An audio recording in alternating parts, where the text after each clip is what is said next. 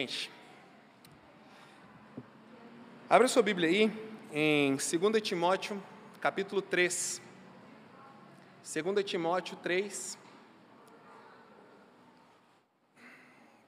no versículo 10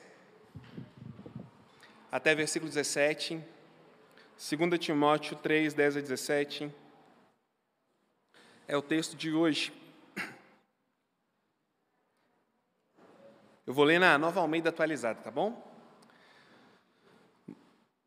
Vamos lá. Mas você tem seguido de perto o meu ensino, a minha conduta, o meu propósito, a minha fé, a minha paciência, o meu amor, a minha perseverança, as minhas perseguições e os meus sofrimentos, os quais tive de enfrentar em Antioquia, Icônio e Listra.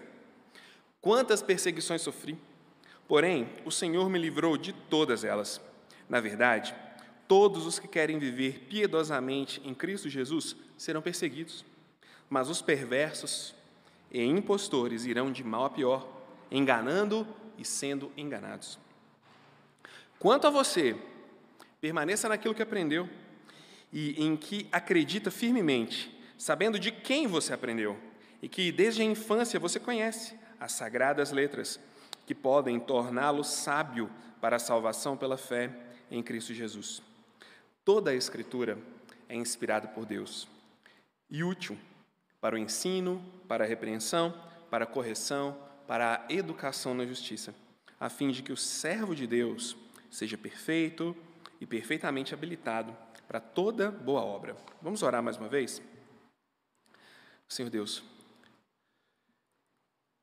nós sabemos que o Senhor é um Deus diferenciado, porque não existe um Deus assim que trabalha em nosso favor. Principalmente quando o entendimento da tua palavra, a educação dos nossos corações diante da tua palavra é o assunto. Nós somos gratos porque o Senhor tem nos dado aquilo que precisamos para formar nossas identidades, para nos esclarecer, para nos ajudar a continuar na caminhada. Então eu te peço, fala conosco hoje nos instrua, nos pastoreie, ama a tua igreja nessa manhã. Repreende também nosso inimigo para que ele não nos atrapalhe. E mais uma vez eu oro, apesar de mim, fala com a tua igreja. Em nome de Jesus. Amém. Gente, esse texto de hoje, ele é quase que uma introdução para o texto de semana que vem, no capítulo 4, quando ele vai falar o, o brado né, desse livro que é prega a palavra, mas isso é para a semana que vem. Aqui ele está finalizando né, o capítulo 3, introduzindo o capítulo 4, fechando a ideia de como Timóteo ia lidar com aqueles falsos mestres, que ele está falando desde 1 Timóteo, que ele está abordando desde lá do capítulo 1, onde a gente viu algumas pessoas que estavam pervertendo a fé. Só que aqui ele usa duas expressões muito importantes, que são as, as chaves para a gente entender o que ele está falando aqui, que é, no, cap, no versículo 10, mas você, e no versículo 14, quanto a você. Elas são diferentes no português, mas se traduzíssemos elas diretamente, ficaria assim: tu, porém. Tu, porém. Ele está chamando Timóteo para algo, e nós vamos entender para quê e o que. Ele começa no versículo 10 dizendo assim: Mas você tem seguido de perto. E ele dá uma lista de várias coisas: o meu ensino, a minha conduta, propósito, a minha fé, paciência, perseverança, perseguição e sofrimentos. Por que, que ele começa falando isso, né, gente? De repente, mais você tem seguido de perto. Se você olhar o texto anterior, ele tem uma lista de qualidades dos falsos mestres. A gente viu semana passada, resumindo, eles pervertem aqueles que têm a fé fraca, que tem o coração sobrecarregado de pecados. Ah, o que é uma fé fraca? Ele acredita pouquinho? Não, ele é ignorante quanto à verdade do Evangelho. É esse o sentido de fé fraca. Eles entram nas casas e corrompem as pessoas e os transformam como eles, reprovados na fé. Então, Paulo chega agora e diz assim: olha, tendo em vista esses caras, tendo em vista quem eles são, reprováveis, arrogantes, egoístas, só pensam em si mesmos, voltados exclusivamente para o prazer, uma fé falsa de aparências, tendo em vista esses caras, você tem feito diferente. O seu procedimento é totalmente contrário a eles. E eu fiz um paralelo com algumas das características dos falsos mestres. Né? Ele diz: Você tem seguido de perto o meu ensino. Mas os falsos mestres do versículo anterior, eles tinham a mente pervertida. Timóteo tem seguido de perto a conduta do apóstolo Paulo, mas eles são depravados e se infiltram nas casas. Timóteo tem seguido o propósito de Paulo, eles são implacáveis, seguem apenas o seu próprio propósito. Timóteo tem seguido de perto a fé, a fidelidade ao Evangelho e a caminhada. Eles são reprovados quanto à fé. Timóteo tem seguido a paciência, a tolerância com pessoas irritantes. É esse o significado dessa palavra. O seu amor a Deus, o seu amor às pessoas. Ele segue de perto, diferente dos falsos mestres que não têm domínio nenhum de si mesmos. Ele tem seguido de perto a perseverança, a expectativa da volta de Jesus para a renovação de todas as coisas. Os falsos mestres são convencidos, impetuosos, imprudentes, implacáveis, passam por cima de todos para fazer prevalecer a sua própria vontade. Ele tem visto de perto a perseguição do apóstolo Paulo, mas os falsos mestres não estão dispostos a sofrerem por nada, eles são traidores.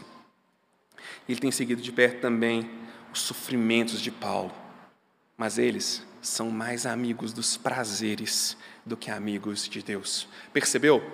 Ele é o completo oposto do que aqueles caras são, do que eles fazem.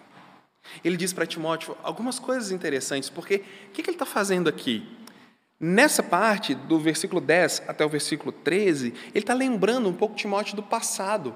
Isso não é incomum para nós, ele faz isso várias vezes. Fez em 1 Timóteo, faz bastante aqui em 2 Timóteo. Ele está lembrando ele do passado, das coisas que ele tem vivido. E ele fala: olha, você está seguindo de pertinho os meus ensinos.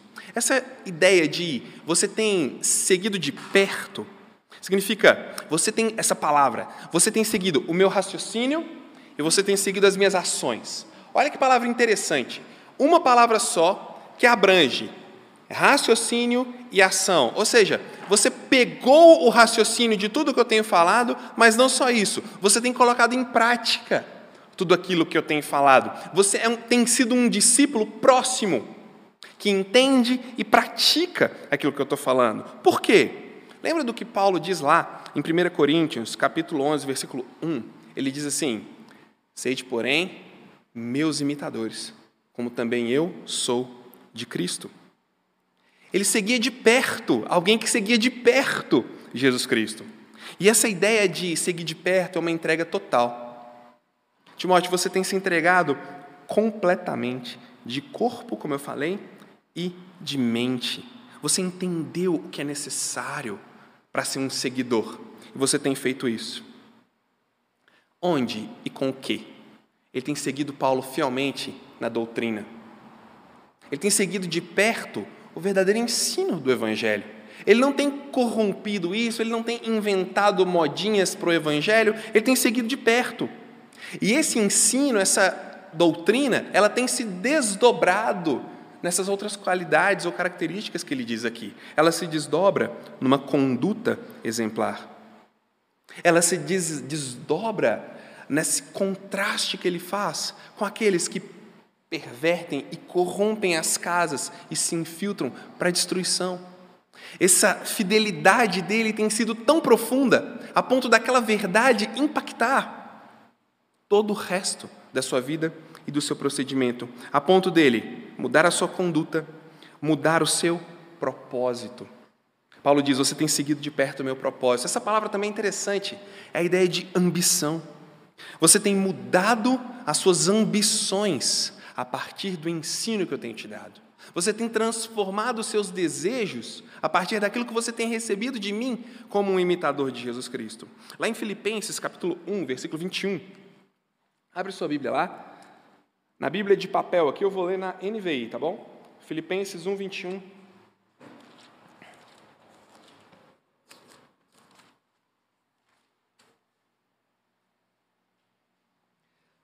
Qual era o propósito de Paulo e de Timóteo, né? Que ele estava seguindo de perto. Filipenses 1, 21.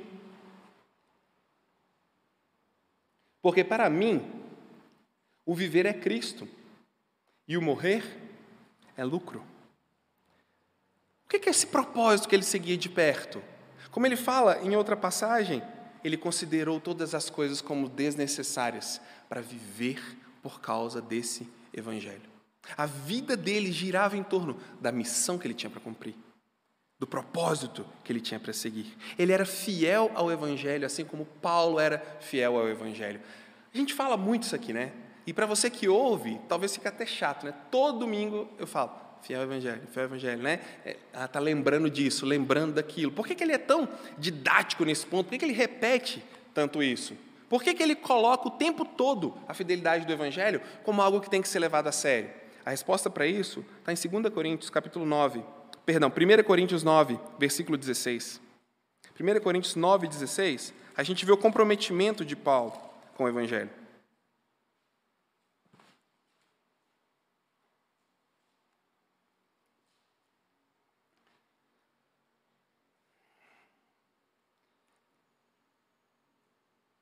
Começa no 15.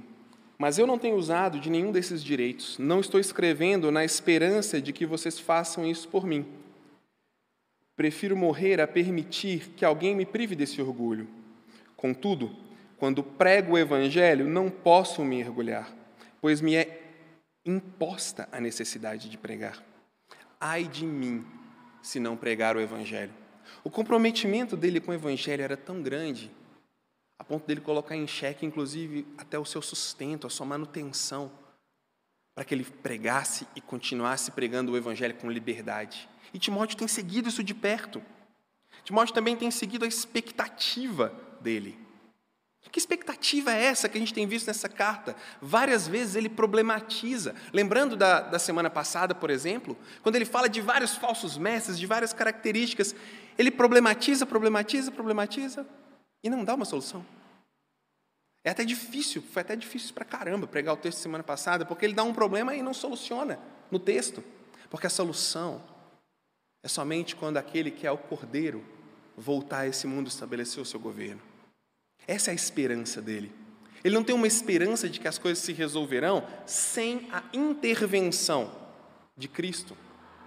Essa é a esperança, a expectativa que ele tem. É nessa expectativa que ele fala alguns versículos anteriores, de que Timóteo tinha que ter a melhor expectativa possível com relação às pessoas, quando ele os ensinasse, quando ele os aconselhasse, quando ele cuidasse deles. Só que essa doutrina, que se desdobra em conduta, que se desdobra em propósito, que se desdobra em perseverança, também se desdobra em ações de consistência, ações que colocam em risco a sua própria vida, porque ele também tem seguido de perto as suas perseguições e o seu sofrimento. Em um primeiro momento, Timóteo testemunhou o sofrimento de Paulo.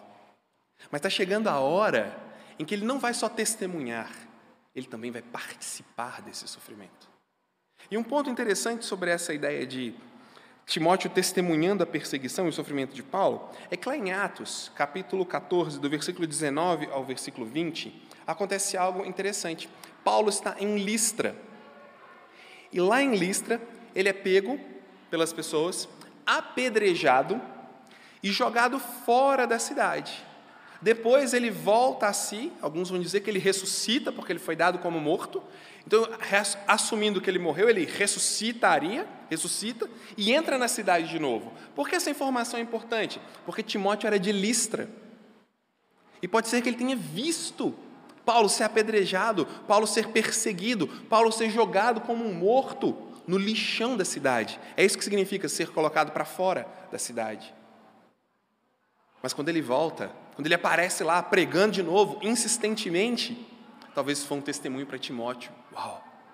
Talvez isso colaborou para a conversão de Timóteo. Mas está chegando a hora em que ele vai deixar de ser um espectador para ser um coadjuvante no sofrimento, para se tornar daqui a pouco o ator principal desse sofrimento. A hora dele estava chegando. E diferente dos falsos mestres, ele não seria mais amigo dos prazeres, ele seria amigo de Deus. O que, que Paulo está fazendo com Timóteo aqui? Ele está relembrando o que ele é, porque ele sabe que a cada versículo e a cada capítulo que essa carta caminha para frente, a dificuldade e o sofrimento se torna mais iminente para Timóteo. E o que a gente vai ver a partir de agora é, é, como se fosse uma balança entre o que os falsos mestres estão usando como base, como princípios de valor para as suas ações, e o que Timóteo vai usar como princípio de valor para as suas ações. Porque ele precisa ter algo grande, o suficiente, que o ajude a continuar sendo essa pessoa, que acompanhe de perto o ensino, a conduta, o propósito, a fé, a paciência, a perseverança e o sofrimento.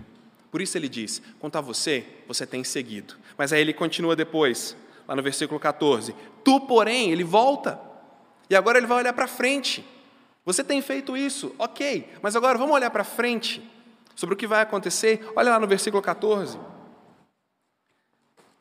Você tem seguido todas essas coisas, parafraseando, mas agora é mais necessário do que nunca que você permaneça delas, nelas. Em outras palavras, no versículo 14 ele está dizendo: Timóteo, lembre-se agora do seu passado fiel, porque ele vai ser provado, ele vai ser testado, ele vai ser colocado em xeque. E o que, que você tem o que, que vai te segurar na hora que as coisas ficarem difíceis? O que, que vai te manter no barco quando as coisas ficarem difíceis? O que, que vai te manter fiel, como um seguidor de perto? É o que a gente vai responder daqui a pouco. Mas olha o que ele fala um pouquinho antes. Ele não só joga o problema para Timóteo, né? Olha, tem os falsos mestres, né, e tal, você vai ter que conversar com eles. Você tem sido muito fiel, então agora continua, viu? Percebeu que faltou um, um faltou uma mortadela nesse pão? Faltou um recheio nesse sanduíche? É o versículo 13. Mas os perversos e impostores irão de mal a pior. A piedade provoca antagonismo com o mundo e com o sistema. A piedade dele, que é um antagonismo literário aqui com a atitude desses falsos mestres, não fica só nas letras, não fica só no que Paulo está escrevendo, ela extrapola o texto e se torna uma, um antagonismo real, que gera perseguição, que gera contraste. Olha o que Jesus falou lá no Evangelho de João, versículo, capítulo 15. Vamos lá. João 15. Do versículo 18 ao 20. João 15, 18 ao 20. Se o mundo os odeia, tenham em mente que antes me odiou. Se vocês pertencessem ao mundo, ele os amaria como se fossem dele. Todavia, vocês não são do mundo, mas eu os escolhi, tirando-os do mundo. Por isso o mundo os odeia. Lembrem-se das palavras que eu lhes disse: nenhum escravo é maior do que o seu senhor. Se me perseguiram, também perseguirão vocês. A piedade provoca esse antagonismo, essa incoerência com o sistema e gera perseguição. Os discípulos estariam onde? No mundo. É interessante esse texto de João, porque ele não está preassumindo que os discípulos iam viver uma vida alheia, numa comunidade completamente fechada e separada da realidade, não. Ele está dizendo, ó, os discípulos estariam no mundo, vivendo com as pessoas. Vivendo o que entre as pessoas? Uma ideia, um pensamento, um, um, um texto. Não, vivendo um estilo de vida, o Evangelho, o estilo de vida do amor, da entrega, do sacrifício. E esse estilo de vida, que é mostrado aqui na vida de Timóteo, causaria um antagonismo a ponto de gerar perseguição. O que está em Jesus e está no mundo, vivendo a vida normal entre o sistema, ele há de fazer um contraste. Ah, então ele tem que ficar pensando nisso o tempo todo? Se tem que ficar pensando nisso, já está errado.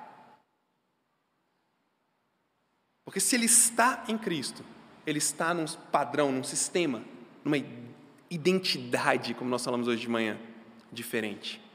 Mas tem algo. John Stott vai dizer o seguinte: os que estão em Jesus, mas não estão no mundo, não são perseguidos, porque eles não entram em conflito, eles não causam contraste. O que é isso? Eles estão em Jesus, mas eles se isolam, eles se fecham, eles não se relacionam com ninguém que está lá fora. Aquelas comunidades sectárias, sabe? Ultra fechadas, que não assiste TV, não tem práticas de higiene específicas. Como é que ele vai ser perseguido se ele está totalmente isolado? E ele também vai dizer: os que estão no mundo e não estão em Jesus não são perseguidos, porque o mundo não vê nada para perseguir. A perseguição é inevitável somente para quem está em Jesus e no mundo. É inútil separar Cristo da sua cruz, e é muito natural que o mundo odeie a Cristo, inclusive os seus membros, disse João Calvino, parafraseando, né? João, capítulo 15 que nós lemos aqui. Ok, eles serão perseguidos, vai ser difícil, vai ser complicado. Mas sabe o que estava acontecendo a ponto de poder gerar uma dificuldade de digerir tudo isso em Timóteo? A vida dos falsos mestres caminhava, fluía. Eles não eram perseguidos, não eram mortos, estripados, cortados, enforcados, não. A vida deles caminhava bem e normal, com recursos, com grana, com popularidade, com influência, super tranquilos. Mas olha o que Paulo disse para Timóteo: Timóteo, quem quer viver piedosamente vai ser perseguido. Mas esses malfeitores, eles irão a ideia é aqui, ó, eles irão de mal a pior. Paulo está falando com eles, com Timóteo assim, Timóteo, esses malfeitores, enganadores, eles estão andando para frente, né? Eles têm popularidade, né? Eles têm grana, não é? Eles estão, a vida deles está tá indo, não é? Está indo para trás, Timóteo. Isso não é caminhar para frente. Não está fluindo. Eles acham que está fluindo, mas não está. Olha Provérbios capítulo 24. Eu achei muito legal essa palavra que Paulo usou aqui. Eles estão indo, mas eles estão andando é para trás e não percebem. É isso que ele diz quando ele fala, eles vão de mal a pior. O Provérbios 24.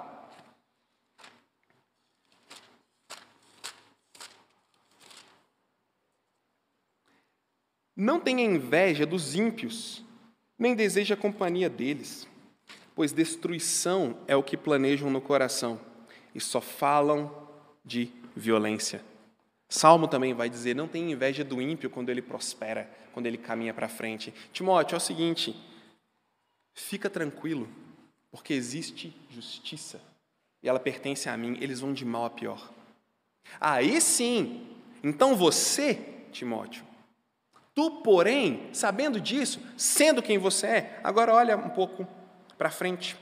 Quanto a você, versículo 14 permaneça naquilo que aprendeu e em que acredita firmemente, sabendo de quem o aprendeu, e que desde a infância você conhece as sagradas letras que podem torná-lo sábio para a salvação e pela fé em Cristo Jesus. O que ele está falando aqui? Ele está lembrando ele de duas coisas. Primeiro, que a instrução dele veio do berço. A mãe e a avó dele ensinaram a palavra para ele. O pai dele era um grego, a gente não ouve falar muito do, do pai dele, a gente não sabe de onde ele veio, não sabe o que aconteceu com ele, se era convertido, se não era. Mas a avó e a mãe ensinaram o evangelho para ele. E ele diz: não só eles, você sabe de quem você aprendeu. De quem que ele aprendeu? Parece antes que Paulo está se gabando um pouco, não parece? No versículo 10 ao versículo 13. Ô Timóteo, seguinte, cara, você tem seguido de perto aí, né? a minha conduta, meu sofrimento, né? Ninguém sofre como eu. Olha só, cara. Tem que ser muito bom para ser como eu, né? Porque, olha, é um exemplo. Paulo não está fazendo isso. Ele está mostrando para Timóteo o impacto do Evangelho na vida dele. E quando ele lembra Timóteo, você sabe de quem você aprendeu? Ele está falando, Timóteo, você aprendeu isso aqui do louco que te ensinou, mas que sofreu na pele a consequência disso. Ele fala lá em 1 Coríntios, no início do, do livro, o Evangelho é loucura para os que se perdem. E é isso que ele está falando. Timóteo, você não está escutando isso aqui de um hipócrita, de um fariseu que diz para você fazer algo e vive de forma diferente, cara.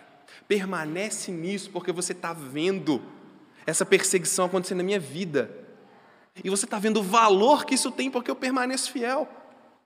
Eu não tenho outro caminho a não ser permanecer fiel. Eu não tenho outra estratégia a não ser continuar firme, porque ai de mim se eu não prego esse evangelho. Ai de mim se eu não continuo firme com Jesus Cristo. Eu não quero ir de mal a pior como eles. Então, Timóteo, você permanece daqui para frente, sabendo de quem você aprendeu e o que você viu na minha vida. Em outras palavras, ele está dizendo, Timóteo, se a gente tem um evangelho, a gente não solta mais mesmo que doa, mesmo que sofra. A nossa ambição, o nosso propósito, a nossa fé, perseverança, isso é transformado e a gente leva isso às últimas consequências. Então fica firme. Fica firme. Isso não é um ato arrogante, isso é um ato de encorajamento. Não tenha inveja deles. Eles vão de mal a pior. Fica firme. Prega a palavra. É aqui que ele vai dar para Timóteo e vai elevar diante de Timóteo, diante de toda essa perseguição e falso mestre e essa, essa treta toda.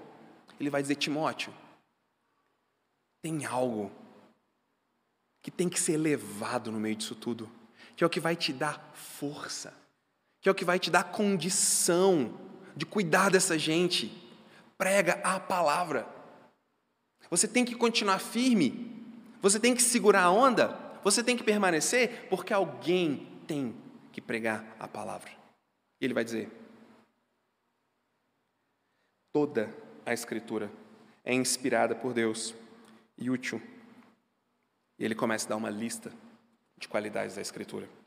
Hebreus capítulo 4, versículo 12. Se você está aí, você pode abrir. Hebreus capítulo 4, versículo 12. Diz assim: porque a palavra de Deus é viva e eficaz, mais cortante, mais afiada do que qualquer espada de dois gumes e dois lados. E é apta para discernir o quê? Os pensamentos e propósitos do coração. E vai onde? Vai fundo. Porque separa juntas e medulas e tudo que tem lá dentro. Hebreus capítulo 4, versículo 12. Por que, que ele vai levar a palavra diante de Timóteo? Vai dizer: fica firme, não importa o que aconteça, porque você só tem a palavra. Mas você tem tudo o que você precisa, porque ela é viva, como nós vimos em Hebreus, mas porque ela é útil. Útil para quê? Gente, é nesse ponto que eu vejo que nós nos perdemos um pouco. Quando eu falo nós, eu sei que generalização é uma coisa complicada, então é nesse ponto, eu vou falar diferente, que eu vejo alguns segmentos se complicarem. Porque entre o permanecer e a utilidade da palavra, parece que no meio disso existe um sentimento de que nós precisamos reinventar o Evangelho. Ah, eu não entendi muito bem. Nós precisamos atualizar o Evangelho. Nós precisamos inventar coisas novas, diferentes sobre o Evangelho. Nós precisamos mudar as palavras de Deus para que o Evangelho seja aceito, comunicado e entendido. E aí, que o prato, a mesa está posta, para que a coisa fique complicada. Ah, Rafael, então você está falando que a gente não pode ser criativo, inteligente e pensar novas formas de contextualizar o Evangelho, de comunicar o Evangelho? Não, são duas coisas completamente diferentes. Reinventar Evangelho é transformar ele numa coisa diferente do que ele é. Contextualizar o Evangelho é tornar o que o Evangelho é compreensível para diferentes tipos de pessoas, de tribos, de grupos e por aí vai, e de épocas. Por isso ele fala para Timóteo: Timóteo, permanece. Você não tem que inventar nada novo. Você não tem que inventar a roda. Não ceda à pressão. Você já tem a palavra. E a palavra dá o caminho. Vou usar um exemplo muito pequeno para o tamanho desse texto, mas vocês não vão esquecer. É perigoso vocês nunca mais esquecerem o exemplo e esquecerem o texto, mas quem que balança quem? O rabo balança o cachorro ou o cachorro balança o rabo? É isso que ele está falando. Timóteo, é o cachorro que balança o rabo, você já tem a palavra de Deus. E você leva ela para as pessoas, você permanece nelas. Você não adapta a palavra conforme a necessidade do que está surgindo lá fora, não. Você leva ela para a necessidade. Você permanece fiel, por quê? Porque ela é útil. E aqui é a introdução para o texto semana que vem. Ele fala algumas coisas bem interessantes. Ela é útil para quê? Por que ele usa essa palavra? Ah, a palavra é útil. É porque ele gosta dessa palavra? Não. Lá no capítulo 1, ele fala algo. Timóteo, Diz para eles evitarem as discussões o quê? Inúteis e profanas, que não produzem nada a não ser discórdia e divisões e não contribuem para o crescimento do povo de Deus. Agora ele faz um contraste a isso, dizendo: olha, enquanto essas discussões, enquanto o rabo está tentando abanar o cachorro, eu vou te falar o que é útil de verdade, o que, que funciona, o que, que colabora para o crescimento das pessoas.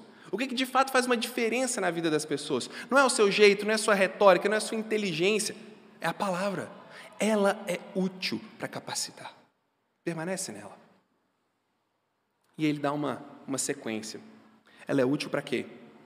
Para fortalecer as pessoas na doutrina, no ensino. Quando a gente fala de doutrina, o que, que você pensa? uma pergunta na sua cabeça, não precisa responder não, mas o que você pensa de doutrina? Se você, quando ouve essa palavra, você pensa o que, que pode e o que, que não pode. Se você pensa o que, que, uma, o que, que faz dentro da igreja ou o que, que não faz, está errado. Doutrina é ensino. Em outras, outra forma, é outra forma de dizer a verdade do Evangelho. É isso que ele está dizendo. É o corpo de verdades que caracteriza a verdade do Evangelho. Isso é doutrina. Ah, então o que é esse negócio de pode, não pode, de faz, não faz? Isso são as tradições. E cada igreja, cada denominação, cada grupo tem as suas. Tá? Então ele diz, ela é útil para a doutrina do povo de Deus. Como? Para o ensino. Ela revela a verdade. Ela mostra a verdade sobre Deus, sobre o mundo e sobre vocês. Ela mostra a verdade sobre a salvação.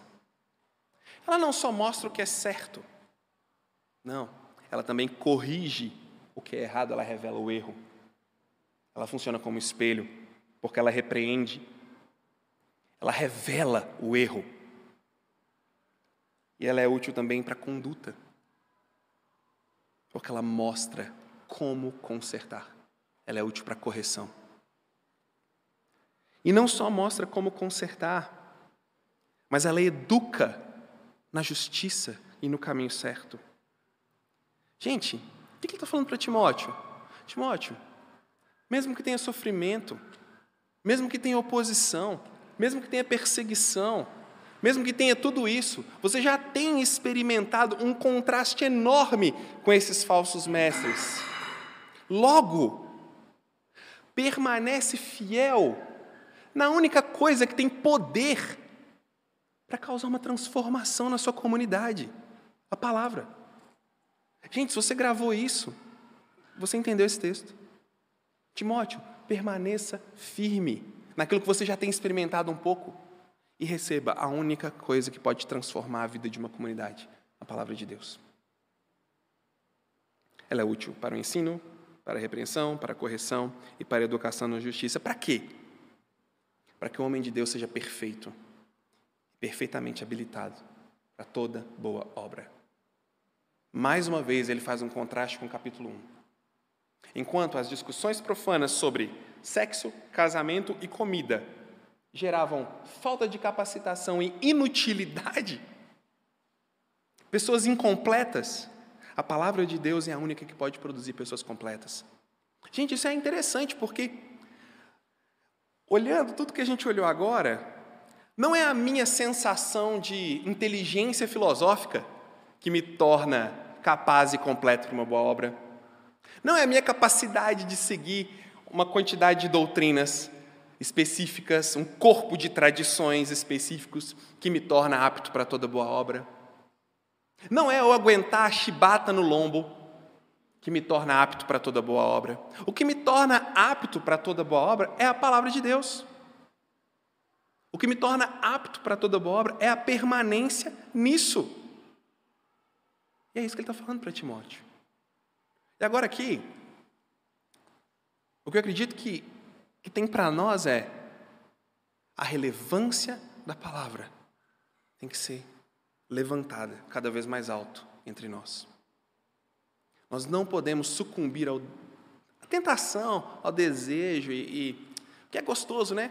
De ser levado para um lado para o outro por toda, todo pensamento que faz muito sentido na nossa, no nosso mundinho, né? Tudo que faz muito sentido, que é muito legal, que a gente tem que resistir a isso e se apegar à única coisa que transforma. Nossa, Rafael, mas é simples assim. É. Diante da perseguição, dos falsos mestres, de toda a treta que estava acontecendo lá em Éfeso, Paulo diz para ele: a única coisa que você tem é a palavra. Então tá. Se diante de tudo isso, a única coisa que ele tinha é a palavra, se diante de toda a treta que ele tinha, a única coisa que tinha poder de transformar é a palavra, eu quero ser muito honesto com você. O que, é que você está buscando hoje para experimentar a transformação na sua vida? Pensa bem. Todo aquele problema estabelecido em Éfeso. A única transformação era a palavra. Onde está a minha esperança de transformação? A gente tem que pensar nisso. Eu sei que eu não vou fechar a pregação hoje no up, eu vou fechar no down. Porque a gente precisa parar e pensar. Às vezes a gente acorda três horas da manhã para buscar um, um, aprimoramento pessoal, para buscar um crescimento pessoal, para ler um livro de autoajuda. A gente gasta um dinheirão pagando pessoas para nos ajudar a melhorar. Né? A gente faz mil e uma coisas quando a gente quer melhorar. Ou, oh, e a palavra? Para que, que serve isso então? Deus colocou na nossa mão a palavra. Para quê? Porque Ele sabia que é a única coisa que pode gerar transformação numa igreja. Ele sabia que é a única coisa que pode mudar a profundeza da nossa identidade. Era a palavra.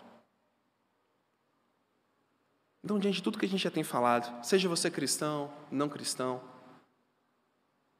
eu queria te encorajar a pensar. E a relevância da palavra? Ah, não, eu não sou cristão, eu não gosto desse negócio de Bíblia. Eu quero desafiar você a parar um pouquinho e olhar para a Bíblia. Se ela não responder, se ela não falar, sobre os anseios profundos do seu coração, não precisa voltar mais, não. Mas se ela falar, e se ela te mostrar algumas coisas que estão lá dentro, quem sabe vale a pena você se abrir um pouco para ela e experimentar essa transformação. Vamos pensar nisso? Vamos orar, vamos pensar nisso. Aí a gente vai ter a nossa ceia, aí a ceia vai animar nosso coração, né? A ceia vai trazer alegria de volta para nós e nós vamos continuar cultuando o nome de Deus. Vamos orar. Senhor Deus, muito obrigado pela tua palavra, pela forma como o Senhor conduziu Paulo para falar com Timóteo. Às vezes é complicado, Senhor, porque a gente tem algumas reflexões ruins de falar. Ah, o Senhor me coloca em cada enrascada, Jesus, quando o Senhor manda eu pregar essas coisas, mas nós confiamos no Senhor. Nós confiamos que precisamos de transformação. Nós precisamos do Senhor. Nós precisamos entender quem somos. Nós precisamos ajudar as pessoas ao nosso redor a entender quem são. E a gente já tem tudo que a gente precisa, tudo aquilo que é útil para nos ensinar, para nos corrigir, para nos mudar, para coisas boas que o Senhor já separou para nós. Então abençoa essa reflexão nossa nessa manhã, em nome de Jesus. Amém.